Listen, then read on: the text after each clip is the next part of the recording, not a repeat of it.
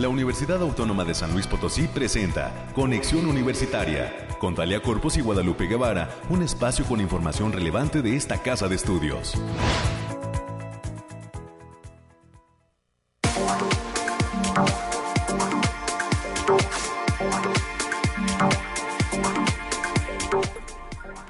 Mitad de semana, bienvenidos San Luis Potosí, bienvenidas todas a este espacio de eh, conexión universitaria.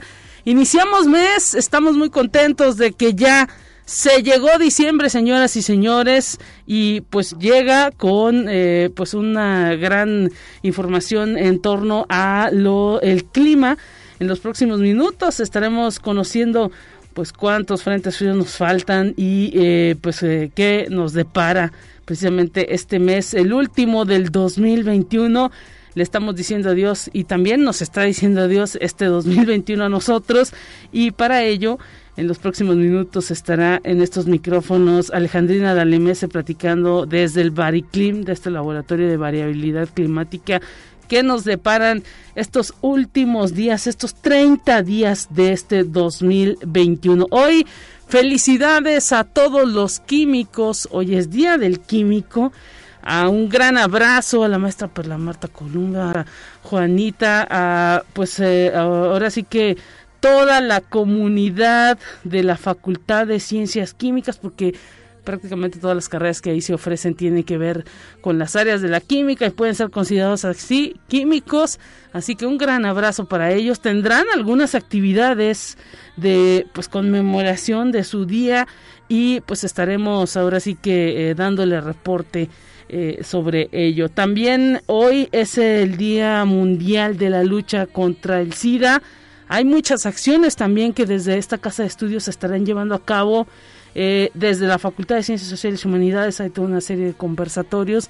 Estaremos platicando con América Reyes precisamente de todas esas actividades que tienen en puerta distintas facultades. El Centro de Salud Universitario también estará llevando a cabo acciones para concientizar a la población de la realización de pruebas de eh, detección de VIH y de métodos preventivos porque exactamente estaremos platicando con expertos sobre esa prevención que luego pues que ya la quisiéramos en materia de COVID eh, eh, pues así de específica y de sencilla y de fácil y pues luego parece que no las conocemos, no las aplicamos, este asunto de la prevención, de las maneras de prevenir y es donde pues se vienen las enfermedades. Así que más adelante estaremos platicando con los expertos, específicamente en primera instancia platicaremos con el maestro Claudio Derete, él es docente de la Facultad del Hábitat. Hablaremos de la importancia de la movilidad, la movilidad alterna en las ciudades, alterno al automóvil para pues ahora sí que tener una ciudad más sostenible, más sustentable.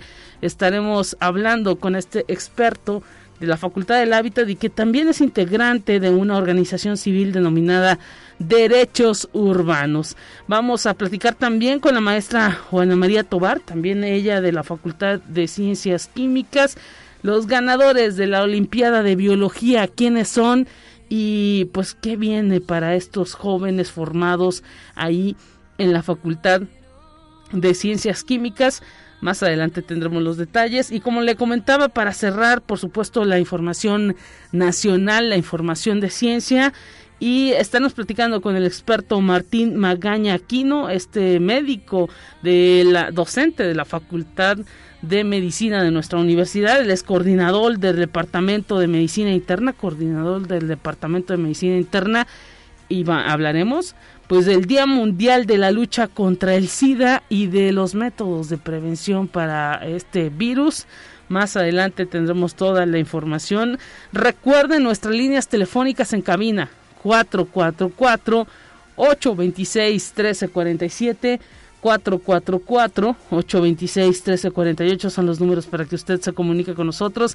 Agradecemos a todo el público de Matehuala, Saludamos a todo el público también de Matehuala a través del 91.9 de FM y por qué no pues estoy omitiendo en este en esta eh, pues saludo a los químicos en su día pues a, la Facultad de Estudios Profesionales de la zona Huasteca. También allá tienen una carrera que tiene que ver con la química, es bioquímica, así que pues eh, también un abrazo para ellos, entran dentro de este, eh, pues dentro de estos festejos a todos los profesionales, también ya tienen incluso una maestría por allá relacionada con la química, así que pues muchos abrazos para todos y pues que la pasen muy bien y que este día también sea de propósitos de nuevos retos profesionales. Y pues tenemos ya listo, le diríamos al, a nuestro operador, si ya tenemos listo la llamada del clima, ya la tenemos ahí parece que preparada con todos los detalles que nos dará el Bariclim.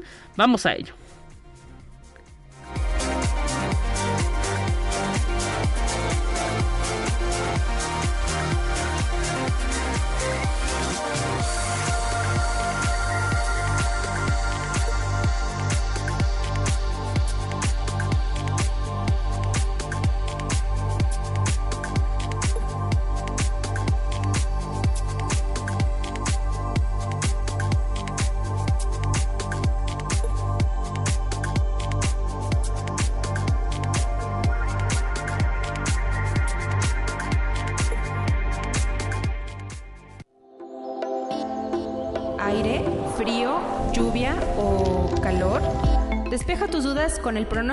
Clima. Alejandrina de Alemese, te saludamos con muchísimo gusto. ¿Cómo estás? Lupita, muy buen día. Aquí trayéndote el pronóstico más acertado en nuestro estado, que en esta ocasión consta del 1 y 2 de diciembre. Especificando por zona, en el altiplano potosino tendrán temperaturas máximas de 26 grados centígrados y mínimas de 9. Cielos mayormente nublados con espacios de sol importantes vientos ligeros de 5 kilómetros por hora y posibles ráfagas de 15 kilómetros por hora. No se descarta la formación de bancos de niebla ligeros matutinos y continúa el potencial de heladas en zonas de la sierra. En la zona media estarán con temperaturas máximas de 25 grados centígrados y mínimas de 10. Cielos mayormente despejados con lapsos de nubosidad importante. Vientos ligeros de 10 kilómetros por hora y posibles ráfagas de 15 kilómetros por hora. No se descartan algunos bancos de niebla en zonas de la sierra, así como potencial de heladas en zonas altas. En la Huasteca Potosina se encontrarán con temperaturas máximas de 29 grados centígrados y mínimas de 15. Cielos mayormente despejados con lapsos de nubosidad importante. Vientos ligeros de 5 kilómetros por hora y posibles ráfagas de 15 kilómetros por hora. No se descarta la formación de bancos de niebla matutinos en zonas de la sierra. Y la capital potosina se presentarán temperaturas máximas de 25 grados centígrados y mínimas de 8. Cielos despejados con lapsos de nubosidad dispersa. Vientos ligeros de 10 kilómetros por hora y posibles ráfagas que pueden llegar a superar los 20 kilómetros por hora. No se descartan bancos de niebla matutinos y potencial de heladas en zonas de la sierra. Nuestras recomendaciones para estos días, Lupita, es que nos sigamos cuidando, que no bajemos la guardia que tratemos de salir lo menos posible y que usemos nuestro cubrebocas. Asimismo, avisarles que continúa el factor de radiación ultravioleta en nivel bajo, por lo que se debe considerar no exponerse al sol más de 40 minutos consecutivos en horas de mayor insolación.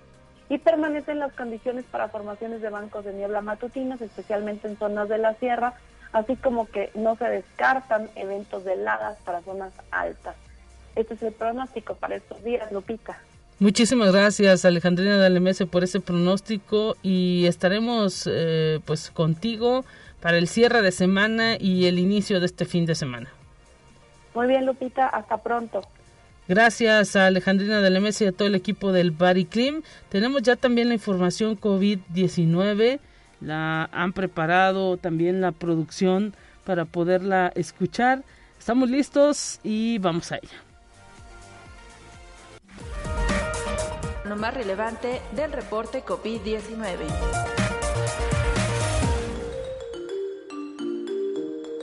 Hola, ¿qué tal? Muy buenos días. Le habla Noemí Vázquez. Espero se encuentre muy bien el día de hoy. Aquí le tenemos la información del coronavirus que surge en el mundo. Una pareja española fue detenida por la policía de Países Bajos por saltarse la cuarentena luego de llegar de Sudáfrica en uno de los dos vuelos en el que varios pasajeros dieron positivo por COVID-19. Algunos de ellos con la nueva variante del coronavirus denominada Omicron. Las autoridades informaron que la detención ocurrió el pasado fin de semana y se produjo en un avión que estaba a punto de despegar en el aeropuerto de Ámsterdam. Conexión Universitaria. Las autoridades sanitarias de Suecia detectaron un caso de la variante Omicron del coronavirus, informó la Agencia de Salud Pública. El contagio fue revelado por una prueba realizada hace poco más de una semana a una persona que había viajado desde Sudáfrica. La información que se tiene sobre la variante significa que debe tomarse muy en serio hasta que sepan más sobre ella. Detallaron autoridades sin proporcionar más información sobre el estado de la persona infectada. Conexión Universitaria.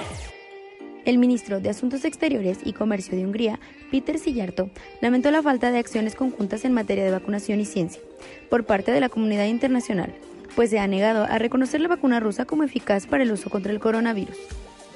Destacó que la aplicación de la vacuna rusa Sputnik V en Hungría ayudó a reactivar la economía más rápidamente y apuntó que por ello en la Unión Europea saben de su eficacia. Sin embargo, reconoció que en público dicen cosas completamente diferentes. Conexión Universitaria.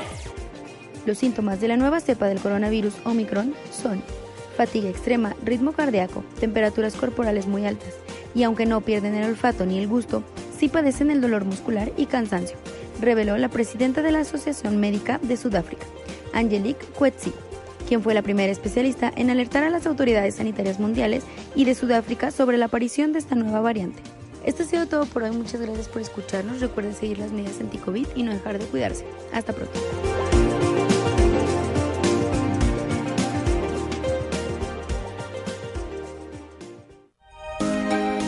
Escucha un resumen de Noticias Universitarias. Oiga, antes de saludarte, América Reyes, eh, pues déjame decirles que el Instituto Mexicano del Seguro Social y pues también el sector salud de nuestro estado está dando a conocer que el día de hoy eh, más bien el próximo viernes, el próximo viernes, perdón, se dará una aplicación de primeras dosis, hablando de los temas que tienen que ver con el coronavirus, de eh, pues la vacuna AstraZeneca. Se estará vacunando a personas de 18 años y más, a embarazadas y pues para toda esa gente que está rezagada o que no ha pues podido eh, acceder a una dosis de la vacuna con el coronavirus. Estarán aplicando el próximo viernes 3 de diciembre y eh, eh, pues específicamente el 4 y el 5. Primero, el 3 de diciembre en la empresa Valeo Sistemas Eléctricos de Carretera México-Querétaro, 3900 esquina con el eje 120. Así que para todas las personas de la zona industrial que todavía no tienen la primera dosis de coronavirus, pues ya lo sabe, hay ya apertura de fecha y eh, a partir de las 9 de la mañana y hasta las 17 horas estará pues presentando eh, la eh, colocación de esta vacuna y el próximo 4 y 5 de diciembre para todos aquellos que luego no, pues es que yo entre semana no puedo y solo los fines de semana. Bueno, pues el sábado 4 y el domingo 5 de diciembre en las instalaciones de la FENAPO se va a aplicar primera dosis de AstraZeneca para todos los mayores de 18 años y más. Y pues bueno, ya lo sabe, en un horario de 9 a 17 horas, presentar pues este registro eh, nacional, el CURP, eh, la identificación y copia. Y bueno, también se está pidiendo a las mujeres embarazadas una copia de eh, pues la prueba de embarazo.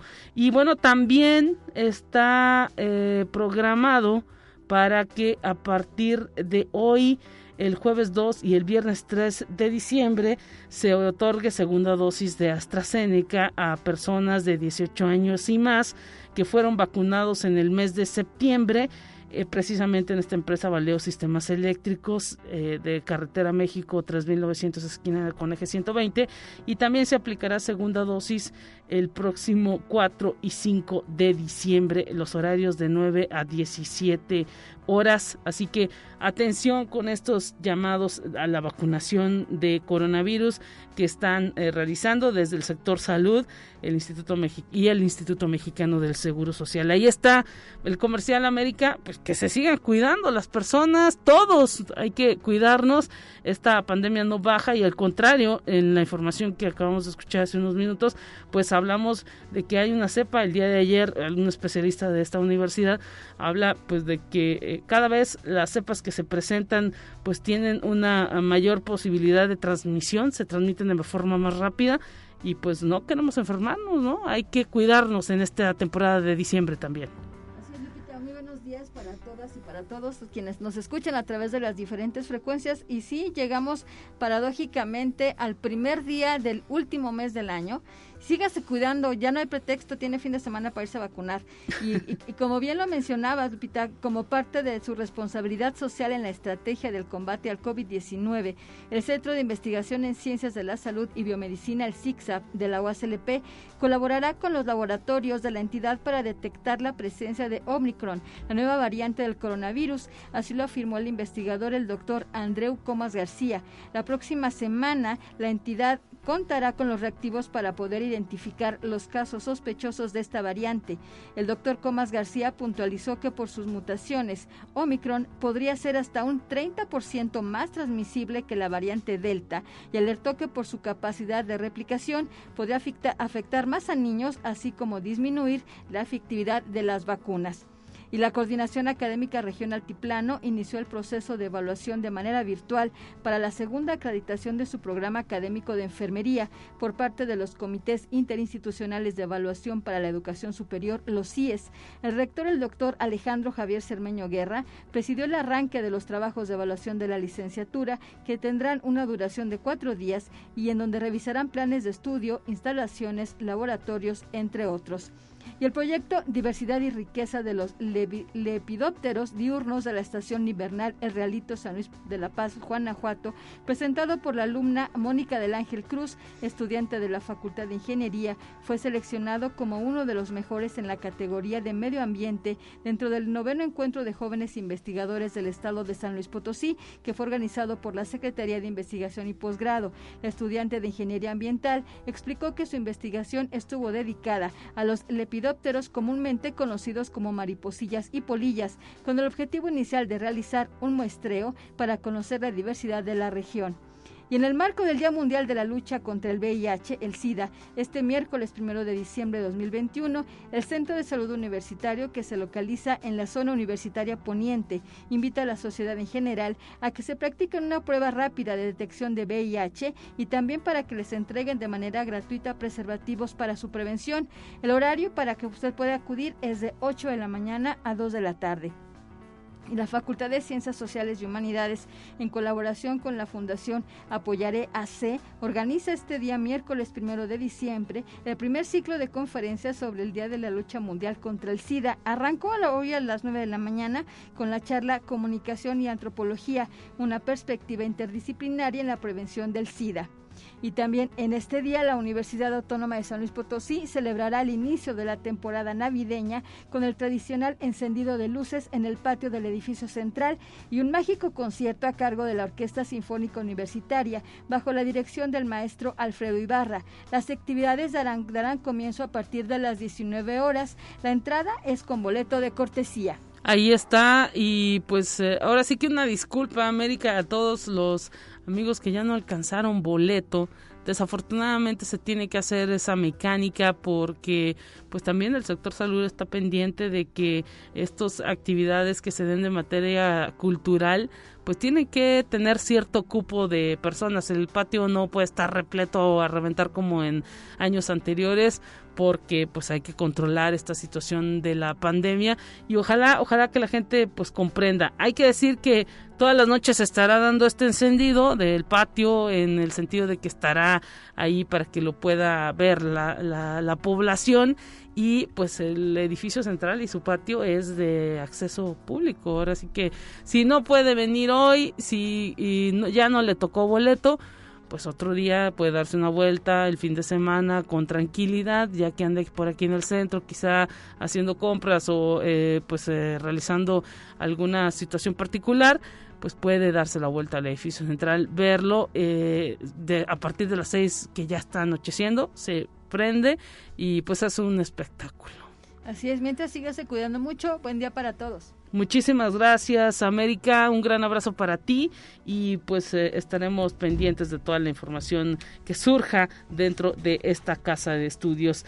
Nos vamos a más en esta mañana agradeciendo pues también todos los saludos que nos están dejando a través, recuerda la línea telefónica 444 826 1347 444 826 1348 los números directos a la cabina de Radio Universidad desde Arista 245 55.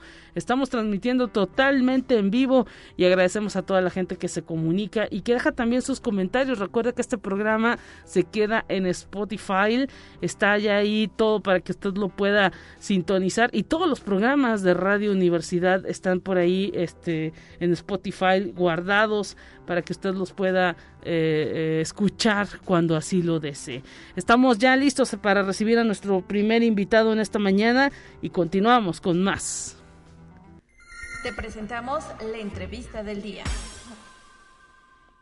Escuchamos con muchísimo gusto, saludamos al maestro Claudio Alderete, él es docente de la Facultad del Hábitat de la Universidad Autónoma de San Luis Potosí, integrante de la organización civil Derechos Urbanos. Hoy platicando pues de la importancia de esta movilidad que sea alterna al automóvil en las ciudades, en nuestra ciudad San Luis Potosí capital, pues queremos que haya eh, sostenibilidad, queremos que eh, pues el transporte y la vialidad sea para todos y para ello pues estamos platicando con este docente de la Facultad del Hábitat. Bienvenido maestro, le saluda Guadalupe Guevara y un gusto que esté con nosotros en estos micrófonos.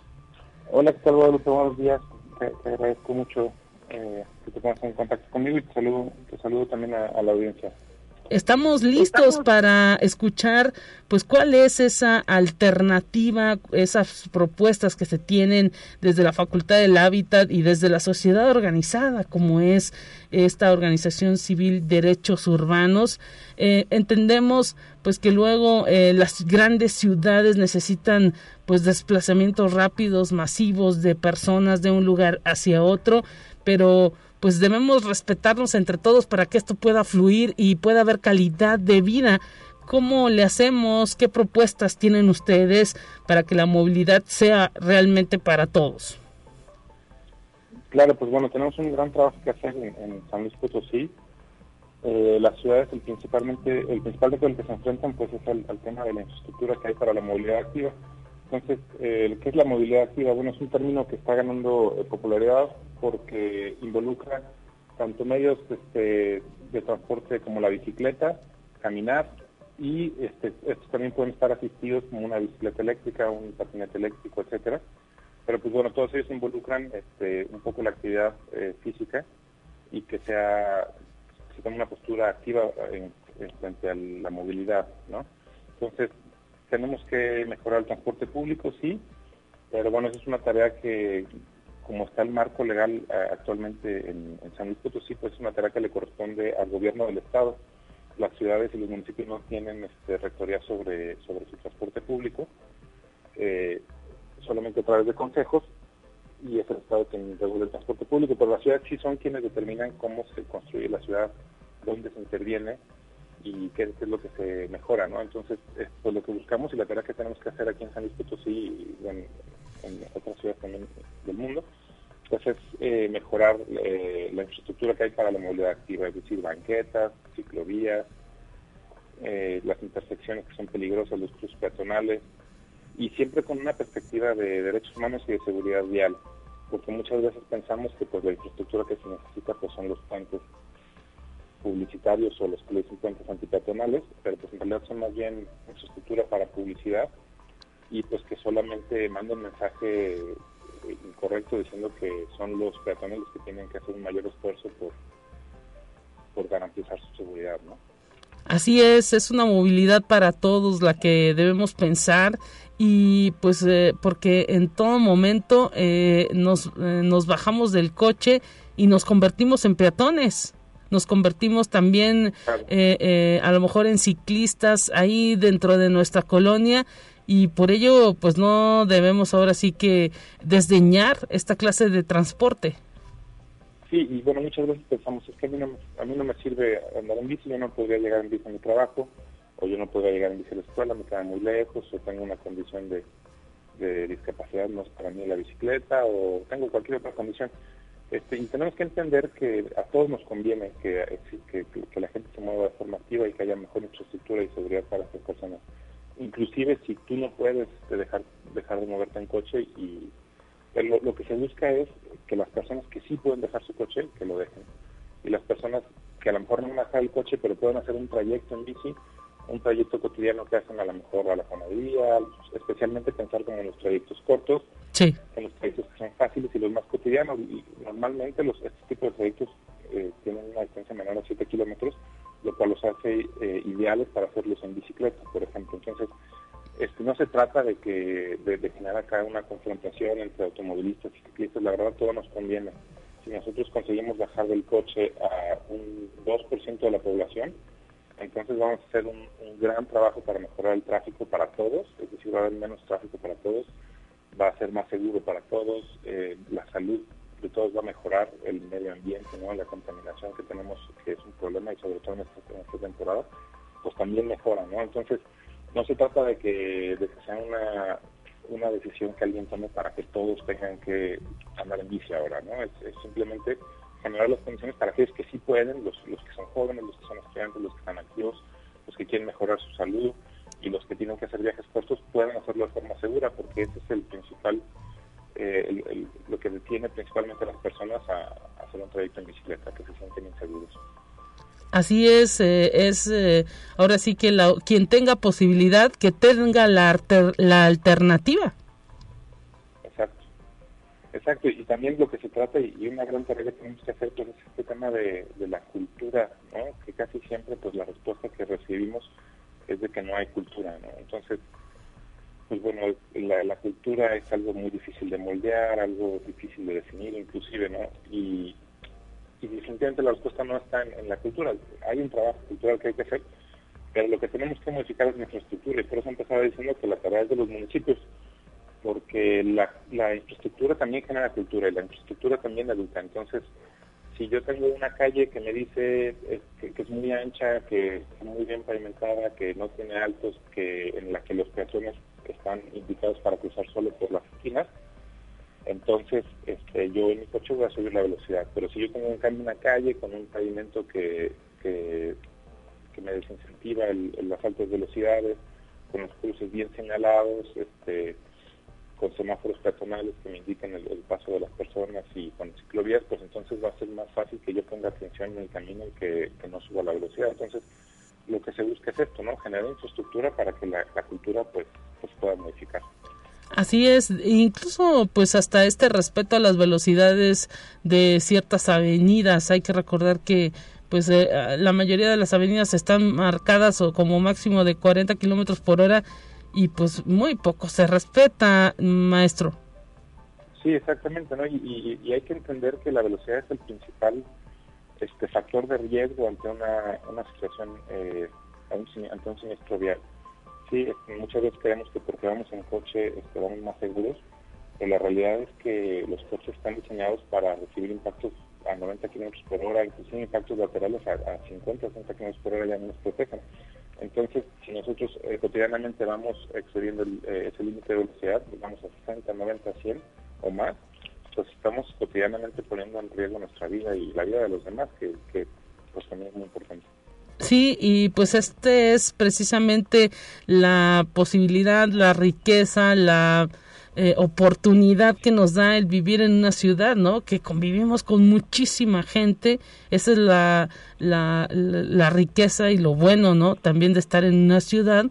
Eh, y esto lo digo pues para la gente que no somos de aquí y venimos de otros eh, lugares, a lo mejor pues que se pueden considerar pueblos, no, no ciudades como aquí San Luis Potosí, y que eh, pues estamos acostumbrados a que haya una mayor tranquilidad y menor flujo de vehículos, de personas, de eh, bicicletas y eh, pues esa es la riqueza de las ciudades, pero también dentro de esa riqueza pues debemos entender que el otro pues también tiene oportunidad y necesidad de circular al igual que uno mismo. Exacto, es el principio fundamental del derecho a la ciudad, ¿no? O sea, eh, vamos, estamos, vivimos en una ciudad porque nos ofrece oportunidades de, desarrollo y de crecimiento pues, individuales y colectivas, este, y bueno, tenemos que responder ante ante esa condición, ¿no? Y tenemos que pensar de forma colectiva, pues cómo nos movemos, cómo garantizamos la seguridad de todos y cómo garantizamos el derecho a la ciudad de las personas, porque pues bueno, el, derecho a la ciudad se niega a las personas cuando no tienen formas de, moverse por ella, ¿no? Si, si yo no no puedo hacer un trabajo porque me va a quedar muy lejos y no tengo cómo llegar y el transporte público es riesgoso y caminar por la banqueta también es riesgoso porque este hay acoso, hay violencia también en la calle, están mal iluminadas. No, o porque los ciclistas se suben a la banqueta también, ¿no? Esa es otra cuestión. claro, claro. Y bueno, también entender muchas veces, este, o sea, vamos, hay, hay, hay malos automovilistas, hay malos ciclistas, como, como en todo, pero en muchas muchas este, circunstancias también hay que entender, ¿no? A veces se suben a la banqueta porque es una, un lugar muy riesgoso. Claro. entonces entra en conflicto el peatón y el ciclista porque el ciclista no se quiere ir por el arroyo vehicular, ¿no? Porque sabe que, que hay riesgos o hay muchos baches o hay coladeras, ¿no? Coladeras asesinas, trampas de ciclistas que también son un riesgo. Entonces, este, pues sí, ¿no? Eh, tenemos que, si, contamos con infraestructura para las bicicletas y una buena banqueta, pues lo más seguro es que las, los ciclistas prefieran la ciclovía, ¿no? Que también, también es algo que se discute mucho siempre en redes sociales, por ejemplo, que, que dicen, bueno, es que está la ciclovía y los ciclistas no se meten a la ciclovía, ¿no? Entonces como que queremos que a fuerzas, si hay ciclovía, pues entonces se vayan por ahí, pero no entendemos a veces que aunque haya ciclovías, pues pueden presentar riesgos también, ¿no? También hay baches, también te abren la puerta, también están obstaculizadas por, por vehículos. Por vehículos. o se atraviesa el peatón. Exacto, entonces siempre es muy fácil como hacer el juicio y decir, no, pues ese va mal, ¿no? Sí. Pero precisamente es lo que hay que, lo que, hay que entender, ¿no? O sea, el, la infraestructura, el, el, espacio físico, el medio físico condiciona el comportamiento de la gente. Si yo tengo una banqueta bien hecha, no me voy por el arroyo vehicular.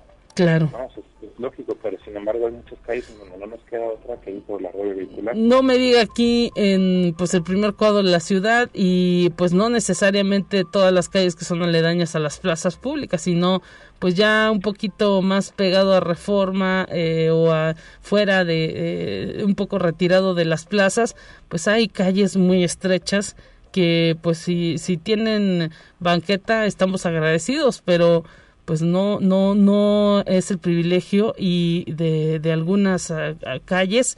Y pues eh, eso implica que la gente tenga que circular pues por la orilla del arroyo vehicular y eh, pues ahora sí que las bicicletas no, no tienen posibilidad también de pasar cuando va circulando un automóvil.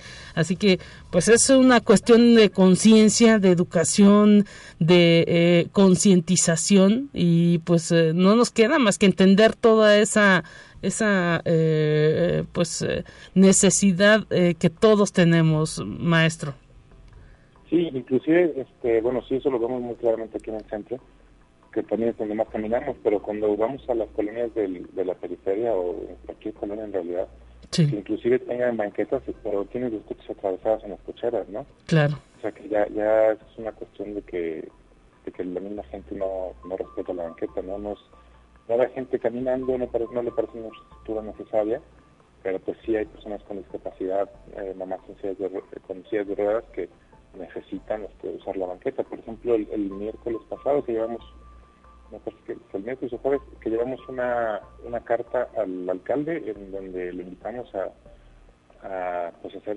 un, un, proyecto de ciudad que, que, incluya la ciudad y la movilidad activa, claro. la bicicleta y la movilidad activa. Este, hicimos un recorrido por la avenida de Himno Nacional y nos encontramos ahí con una persona con discapacidad que estaba usando la ciclovía, ¿no? Y, y bueno, pues para esta persona... Este, es fundamental. Le sirve la ciclovía aunque no debería ser así, esta persona no debería tener necesidad de andar en la ciclovía, lo pone en riesgo también a él.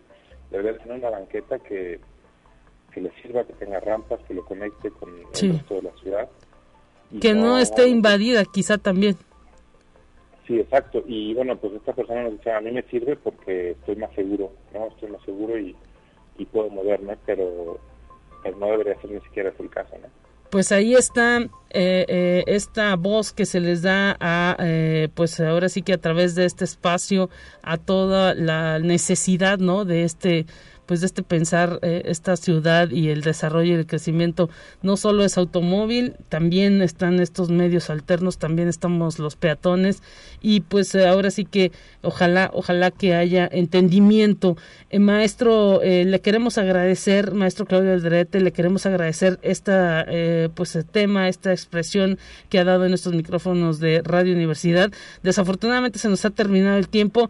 Le queremos agradecer que haya platicado con nosotros y estaremos pendientes pues de seguir nosotros desde estos micrófonos hablando de la necesidad de la movilidad alterna. Gracias. Claro, te, agradezco mucho. Este, es muy importante esta necesidad de hablar de, estos temas. Los invito a que nos sigan en redes sociales. Estamos en, en Twitter, en Instagram y Facebook como Derechos Urbanos.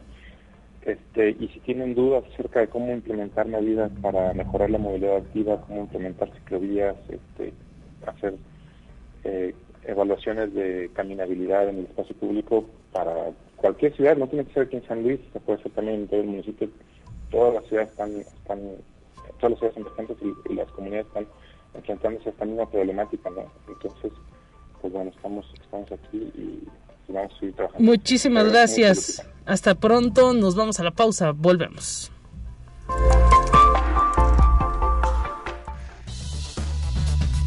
Vamos a una breve pausa. Acompáñanos. Conexión Universitaria ya regresa con más información. Te presentamos la entrevista del día.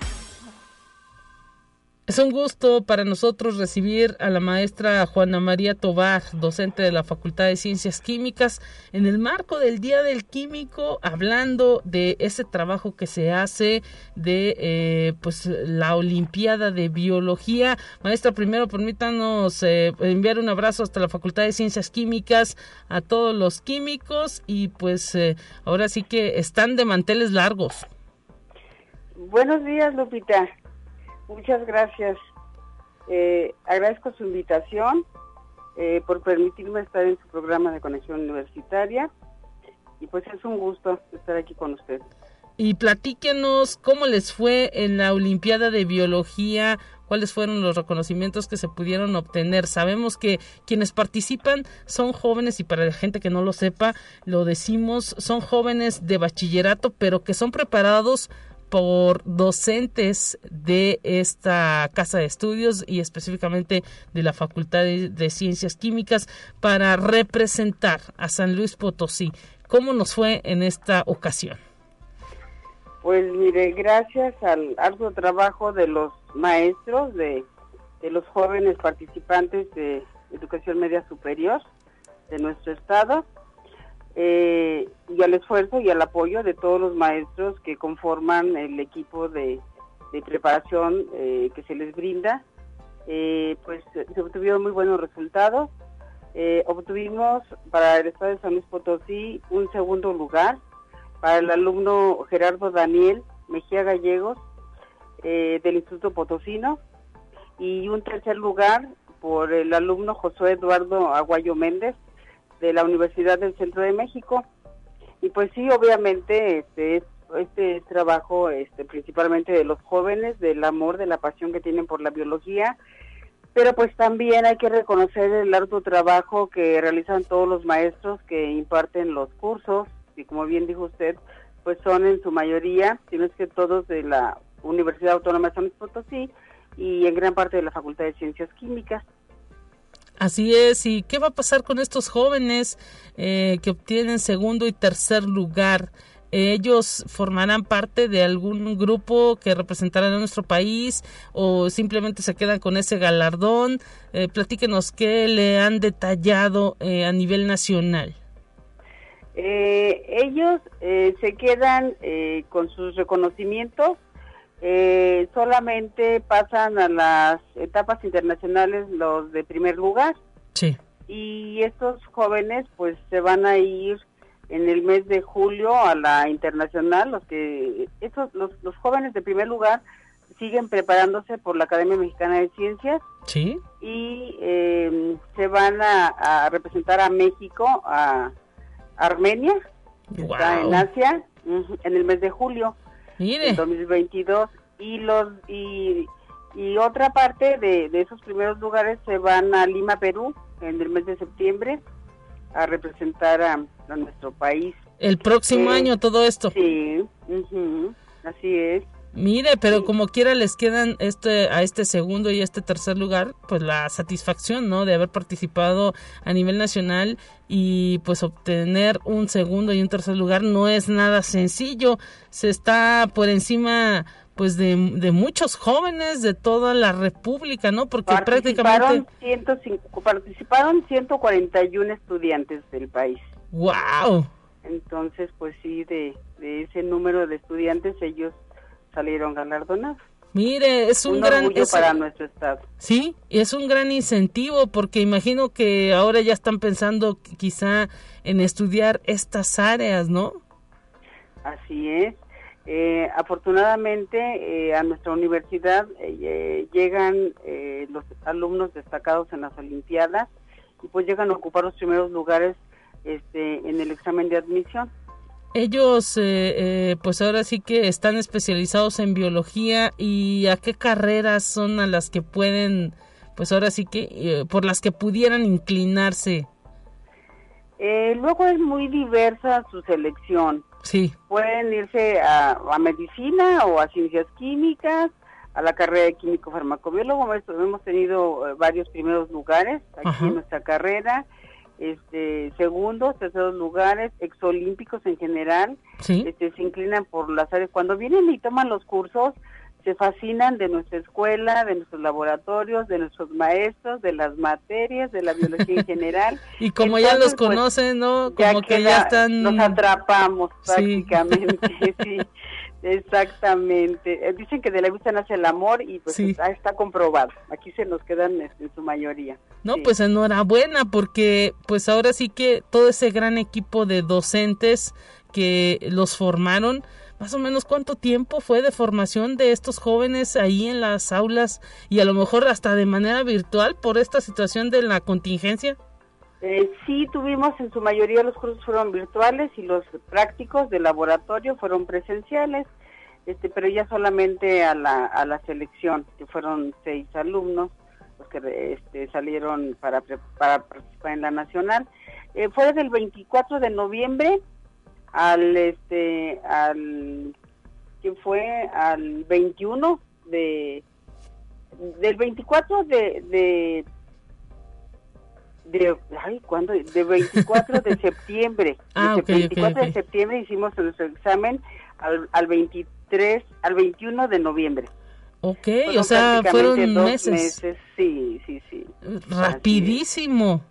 sí sí sí. Sí es es maratónico pero finalmente valió la pena para todos Oiga, y luego estos chicos que ganan y los otros, el resto, los otros cuatro, o sea, son seis en total la selección que se formó en San Luis Potosí, sí, eh, eh, pues ellos seguían teniendo clase. No, y, y a todos este, en sus escuelas no no les este tienen ninguna No les perdonaron. No, no les perdonan una tarea. Luego no llegan a los cursos porque tienen exámenes, tienen actividades Sí, y claro. son niños que verdaderamente tienen pasión por la biología.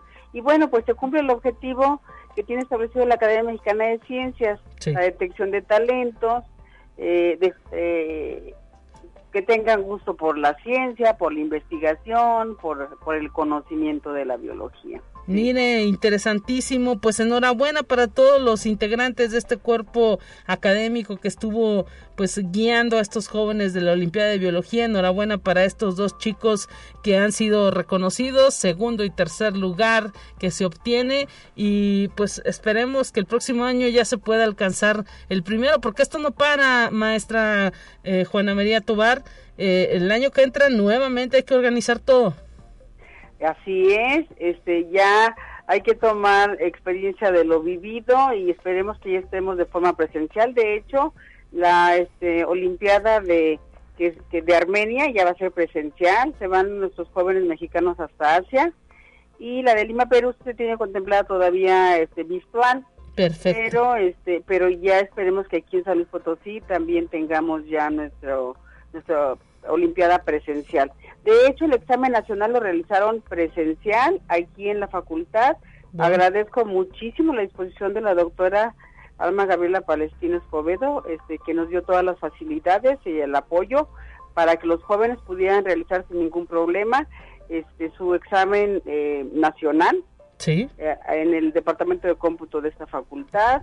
Eh, este, pues al señor rector también que, que abriga este, estos eventos de la Academia Mexicana de Ciencias y pues de todo el comité organizador, este, de los coordinadores de, los campus eh, de Matehuala, Valle, Ciudad Valle, Tamazuchale, este, y pues bueno, todo el comité estatal. La verdad es que es un arduo trabajo este, que participó eh, en la participación, en la impartición de cursos y en la organización del evento. Claro. Es un producto de muchísima gente, de muchísima. Sí, nos imaginamos. Incluyéndola, a usted con la difusión. Así que no, no, mucho, somos parte, somos parte de la universidad y le queremos agradecer, maestra, se nos ha terminado el tiempo. Le enviamos un abrazo. Hasta pronto.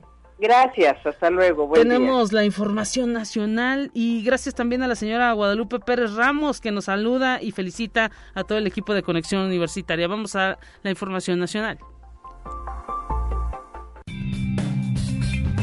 Entérate qué sucede en otras instituciones de educación superior de México.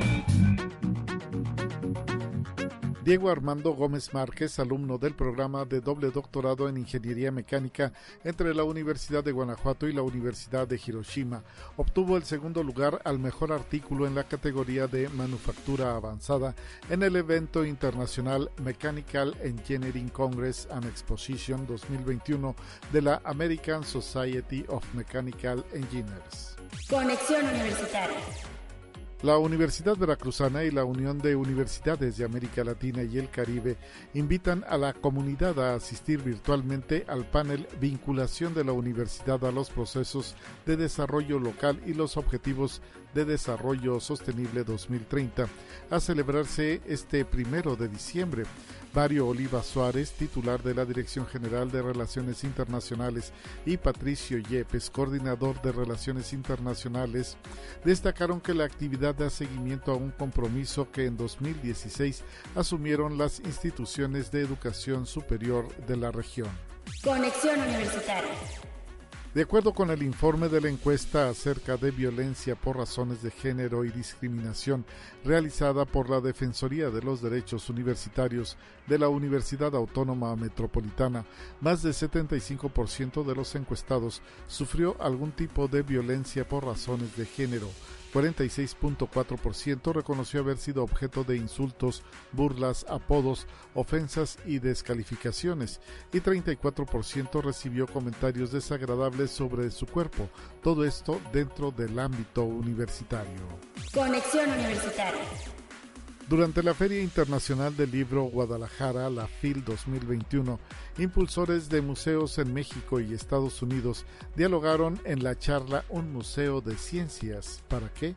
En el auditorio se compartieron ideas sobre cómo se consolidan los rumbos de estos espacios que trascienden a lo educativo.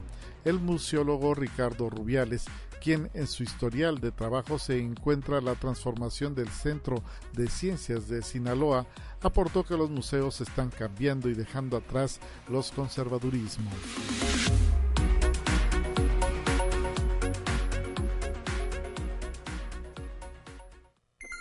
Te presentamos la entrevista del día. Agradecemos que esté con nosotros el doctor Martín Magaña Aquino, coordinador del Departamento de Medicina Interna de la Facultad de Medicina, docente de esta universidad. Doctor, gracias por estar con nosotros en este Día Mundial de la Lucha contra el SIDA. ¿Qué reflexiones podemos hacer en materia de prevención? Bienvenido y le saluda Guadalupe Guevara en esta mañana. Eh, Lupita, muy buenos días, muchos saludos para ti, para todo el auditorio. Muchas gracias por estar escuchando esta entrevista y sobre todo de ese tópico tan importante que nos compete a todos como personas, porque de una u otra forma tenemos que involucrarnos con la prevención de esta enfermedad. Sí, eh, sobre todo porque pues luego también hay muchos mitos, se dice que ya hay una vacuna y que eh, pues los médicos o algunos eh, farmacéuticas no han querido sacar también la cura. Hay muchos mitos alrededor de eh, el VIH. Sí, así es, Lupita, y lamentablemente son eso, mitos todavía hoy en día. Lamentablemente todavía no tenemos una vacuna que haya demostrado que tiene la capacidad de prevenir la enfermedad. Todavía sigue, seguimos apostándole a la prevención con las medidas que ya conocemos y de la cura definitivamente todavía se ve a muy largo plazo. Las razones de la eh, vacuna es porque el virus sabemos que infecta a las células T, que son unas células que están reconociendo eh, a los enemigos, a los antígenos extraños, y entonces tienen una función de memoria. Y en esa función de memoria hay muchas células que tardan mucho tiempo en replicarse. Y al momento en que tardan mucho tiempo en replicarse, pueden quedarse ahí guardada mucha información que incluye información del virus. Eso hace que una vez que el virus llegue a las células, cuesta mucho trabajo sacarlo de ahí. Y por otro lado, también muchas de las vacunas tendrían que eh, afectar este tipo de células para que se inmunicen, por llamarle así, y evitar que se infecten contra el virus, lo cual es un reto importante para las personas que están diseñando una vacuna. Ha habido intentos de que se eh, realice alguna vacuna que pueda ser efectiva, Lamentablemente hasta el momento no tenemos una que categóricamente diga que ya tenemos la prevención adecuada a través de una vacuna. Por ello mismo la importancia de la prevención, doctor Martín Magaña.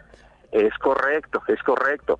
Nosotros siempre le hemos apostado a que las medidas que ya conocemos son las medidas que hasta el momento son las más adecuadas para prevenir esta enfermedad, ¿va?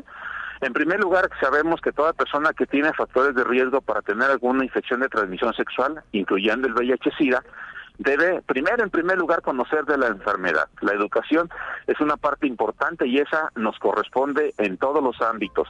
En el ámbito educativo, en el ámbito familiar, en el ámbito como este espacio maravilloso que nos están dando la oportunidad de hablar para conocer de la enfermedad. En segundo lugar, es importante que conozcamos cuáles son los factores de riesgo que van a llevar a que una persona se infecte por este virus.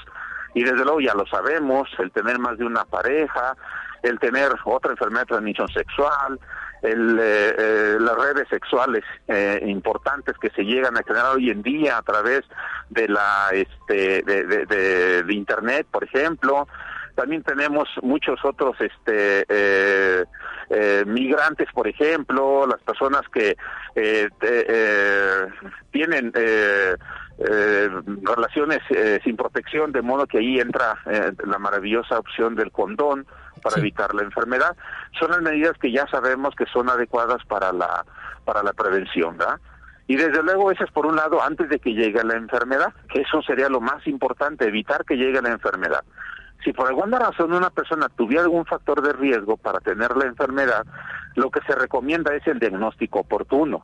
Cuanto más pronto se diagnostique, cuanto más rápido inicie el tratamiento, para evitar muchas cosas. La primera y la más importante, que el paciente que ya esté infectado llegue a tener deterioro de sus condiciones inmunológicas. Claro. Que es lo más importante. Y secundariamente, que también es muy importante, que esta persona no tenga la capacidad de transmitirla a otra. De modo que actualmente tenemos un concepto que le llame prevenga tratando. ¿Cómo es eso? Tratamos al paciente que tiene la infección por VIH y evitamos que ese paciente pueda contagiar a otros más a la medida que logramos el límite de ser indetectable, con tratamientos ya hoy en día ampliamente disponibles, ¿verdad? Así es, para ir alargando, pues ahora sí que la, la vida de esas personas que ya lo padecen. Ahí están, pues estas recomendaciones, doctor Martín Magaña Aquino, le queremos agradecer. Desafortunadamente el tiempo se nos termina en este espacio de conexión. Le queremos agradecer estas reflexiones que nos ha hecho llegar al público de la comunidad universitaria y potosino. Y pues le mandamos un abrazo eh, eh, a usted. Le agradecemos que nos haya puesto luz en este Día Mundial de la lucha contra el SIDA, lo importante es eso, la prevención. Es correcto, Lupita. Muchísimas gracias por darme la oportunidad de platicar en este auditorio, ¿sí? Hasta pronto y con esto nos vamos a despedir. Buen día. Eh, eh, hasta pronto, doctor. Gracias. Y pues con esto nos despedimos, amigas y amigos del espacio de conexión universitaria. Gracias por el favor de su atención. Mañana mi compañera Talia Corpus en estos micrófonos. Y nos despedimos eh, con una petición de la producción rápidamente, eh, nada más, pues que ayer fue un aniversario más de Radio Educación, el 97 años de Radio Educación y pues por ello felicitamos a esta frecuencia por sus 97 años. Radio Educación eh, que está pues también siempre colaborando con Radio Universidad. Radio Educación fue creada en el año de 1924, un 30 de noviembre. Ayer fue su aniversario y pues siempre está colaborando con esta casa de estudios, con eh, las frecuencias de Radio Universidad, Radio Universidad UASLP en distintas transmisiones. Así que pues enhorabuena por esos 97 años de Radio Educación. Y con esto nos despedimos, amigas y amigos. Gracias por el favor de su atención. Siga a través del 88.5 de FM en Radio Universidad.